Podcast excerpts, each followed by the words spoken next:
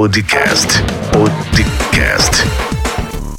Lima. Muito bem, seja muito bem-vindo ao 32º episódio do nosso podcast, onde nós vamos aprender como contar uma história eficaz de acordo com o livro Expert Secret do Russell Bronson. Eu sou Rio do Lima, sou empreendedor há mais de 10 anos. Se você ainda não me segue nas redes sociais, o meu Instagram e Facebook é rio.empreendedor. Meu canal do YouTube youtube.com barra Rio do Lima. Aproveite para compartilhar com outras pessoas o nosso podcast acessando o link podcast.riodolima.com Podcast com Rio do Lima.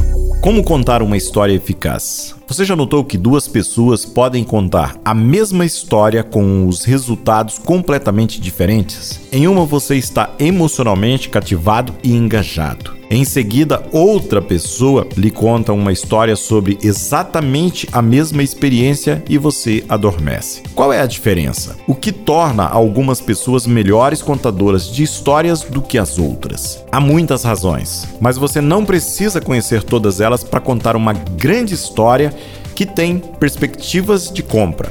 Basta duas coisas para que uma história seja realmente cativante e interessante. A primeira chave para contar uma história cativante é a simplificação excessiva. Quando você está contando histórias, você precisa falar em um nível de terceiro grau. Muitos de vocês terão dificuldades com isso porque gostam de usar palavras grandes e exibir seu vocabulário e tentar soar sofisticado e inteligente. Pode haver um tempo e um lugar para isso mas não é quando você está contando histórias. As pessoas estão acostumadas a digerir informações a um nível mais ou menos de terceiro grau. Quando você vai acima disso, você começa a perder pessoas imediatamente. Há uma razão pela qual as estações de notícias, elas comunicam com as pessoas usando esse nível de comunicação. Durante as eleições primárias de 2016, um estudo examinou o discurso dos candidatos republicanos e fez com que passassem pelo teste de legibilidade que é chamado Flash Kincaid que são testes de legibilidade projetados para indicar como é fácil entender uma passagem em inglês. O Flash Kincaid mostra o nível de nota do seu discurso. Donald Trump teve uma média de um nível da terceira à quarta série em cada um de seus discursos, onde outros candidatos como Ted Cruz tiveram um nível da nona série e tanto Ben Carson como o Mike Huckabee estavam em um nível da oitava série. Usar palavras grandes pode fazer você se sentir mais esperto, mas não influenciará os outros mas às vezes você precisa falar sobre ideias complexas. Então, como você pega uma ideia complicada e simplifica ela rapidamente? Você a faz usando uma ferramenta que eu criei chamada tipo de ponte. Toda vez que encontro uma palavra ou um conceito que vai além de um nível de terceiro grau, paro e penso em como posso relacionar esse conceito com algo que eles já conhecem e entendem. Da mesma forma, eu tentaria explicar ideias ideias complexas para os meus filhos. Por exemplo, em um de meus roteiros de vendas, eu tentava ensinar um processo chamado cetose, que é uma forma de perder peso. Aquela frase era uma mini ponte, mais ou menos como: Você notou isso? No roteiro de vendas, eu mencionei a palavra cetonas e observei como o público estava situado. Descobri que se eles não sabem o que significa uma palavra, deixam de prestar atenção a tudo o que você está dizendo. Então, comecei a usar uma ponte como se fosse: o objetivo é colocar cetonas em seu corpo. Agora, o que são cetonas? Bem, elas são como milhões de pequenos alto-falantes motivacionais que correm pelo seu corpo e lhe dão energia e fazem você se sentir espetacular. Então pego esse conceito ou palavra que as pessoas podem não entender e acrescento a frase é um pouco como e aqui insiro a frase: Estou conectando a nova palavra ou conceito a algo que as pessoas já entendem, algo que faça sentido para elas, para que elas entendam a minha mensagem. Meu público sabe o que é um orador motivacional. E eles podem imaginar como seria ter milhões de pequenos corredores no seu corpo. Nesse mesmo roteiro, eu estava tentando explicar como é estar em cetose. E isso é uma coisa difícil de entender. É uma boa sensação, é uma ótima sensação. Então, eu tive que pegar este conceito e dizer: quando se está em cetose, é como o velho jogo de vídeo do Pac-Man. Lembra dele? Você passou o jogo inteiro fugindo dos fantasmas, mas de vez em quando você recebe uma energia e de repente você recebe toneladas de energia. E então você passa a perseguir os fantasmas e você se sente conectado. É o que se sente quando se está em cetose. Mais uma vez, eu estou pegando este conceito que é vago e difícil de entender e transmitindo com algo que eles entendem, usando a frase mais ou menos como: sempre que você estiver falando ou escrevendo e chegar a um ponto em que algumas pessoas podem não entender o que você está tentando transmitir, basta dizer é como e relacioná-lo com algo fácil de entender. Isso mantém suas histórias simples, divertidas e eficazes.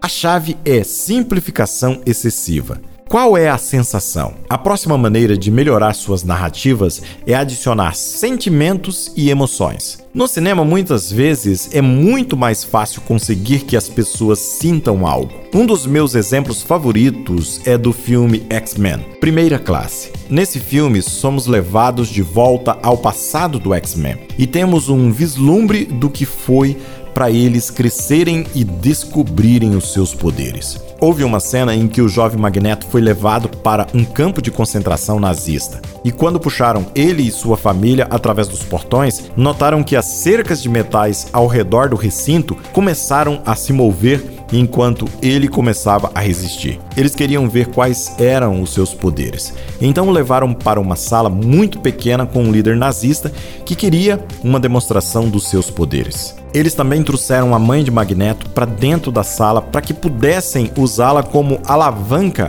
para que ele fizesse o que eles queriam. O líder aponta uma arma para a mãe de Magneto e pede que ele tente mover uma moeda de metal sobre a mesa. Ele tenta nervosamente mover a moeda, mas não consegue. Então o líder aperta o gatilho e mata sua mãe. E então ele vê uma cena tão horrível que, sem que uma única palavra seja dita, ele realmente sente a dor pela qual o Magneto está passando. Vemos como seus olhos mudam de tristeza para raiva. Então ele usa seus poderes para tocar o sino no escritório do líder nazista. A partir daí, ele começa a gritar e a mover todo o metal dentro da sala. Ele esmaga os capacetes dos guardas, matando-os instantaneamente e depois destrói completamente tudo na sala. E foi aí que ele encontrou o seu poder. Quando você assiste ao filme, você pode ver tudo isso acontecendo sem palavras. Porque você pode ver seu rosto, pode experimentar a sala, ouvir a música e, de alguma forma, sentir a dor e o sofrimento do Magneto. Esse é o poder dos filmes. Agora, a maioria de nós não produzimos filmes para vender nossas coisas, mas temos que aprender a contar histórias de uma maneira que ajude os outros a sentirem da mesma maneira. Imagina se o Magneto entrasse e dissesse algo como: Sim, então quando eu era criança, eu estava em um campo de concentração nazista e eles queriam que eu movesse uma moeda de metal mas eu não fui capaz de fazer isso. Então, eles mataram minha mãe. Eu estava muito bravo, então explodi o lugar todo. Você sentiu alguma coisa? Não, você não teria tido a mesma experiência emocional que você precisa para se conectar com aquele personagem.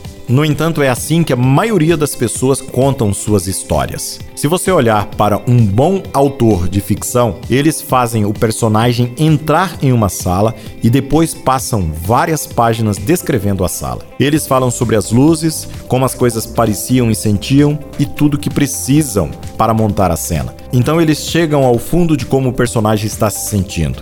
E essa é a chave. Eles têm que explicar como se sentem e quando fazem isso, as pessoas começam a sentir o que estavam sentindo.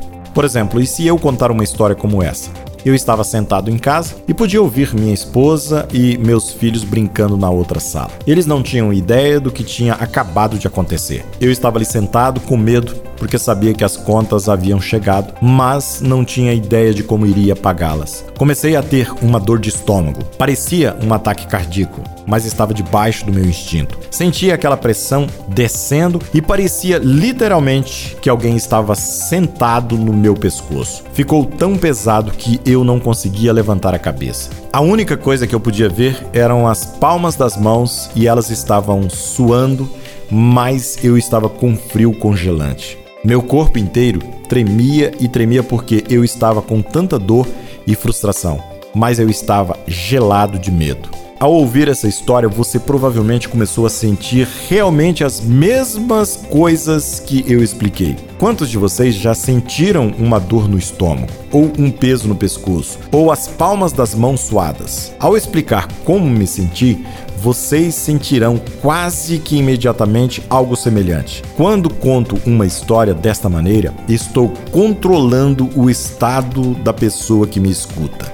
É essencial que eu controle o estado deles. E faço isso contando uma história de uma maneira que os faça sentir o que eu sentia. Então, quando eu explico como tive minha epífane, eles podem experimentar a mesma epífane. Se eu quero que vocês tenham a mesma epífane que eu tive, vocês têm que estar no mesmo estado em que eu estava quando tive aquela epífane. Você já teve a experiência de contar uma história sobre uma situação realmente engraçada ou emocionante e depois que você a contou a alguém, eles não a entenderam bem? Eles entenderam, mas não entenderam o que você estava tentando compartilhar com eles. Então você tenta contar a história novamente de outra maneira e depois de algumas tentativas, você levanta as mãos da derrota e diz algo como: Bem, acho que você deveria estar lá. Agora que você entende o básico de uma ponte epífane, como simplificar suas histórias e como fazer as pessoas sentirem as coisas quando você conta suas histórias, eu quero fazer a transição para a estrutura da história. Quando você aprender a estrutura certa para contar suas histórias e aplicar os conceitos aqui aprendidos, você se tornará um mestre em contar histórias. E assim, nós chegamos ao final do nosso 32º episódio, baseado no livro Expert Secret do Russell Bronson. Eu vou deixar aqui na descrição desse podcast o link para você baixar uma cópia gratuita do livro Expert Secret e ter acesso a todo o conteúdo. No próximo episódio falaremos sobre as duas jornadas do herói. Eu sou Rio do Lima, sou empreendedor há mais de 10 anos e o meu objetivo é ajudar você a entender o processo de ser um empreendedor de sucesso. Se você ainda não me segue nas redes sociais, o meu Instagram e Facebook é rio.empreendedor, meu canal do YouTube youtube.com/barra Rio do Lima e para você acessar o podcast e compartilhar com outras pessoas, o link é podcast.riodolima.com. Lá você pode escolher o seu aplicativo para ouvir os próximos episódios. Grande abraço, que Deus te abençoe e tenha um ótimo dia. Você ouviu o podcast com Rio do Lima.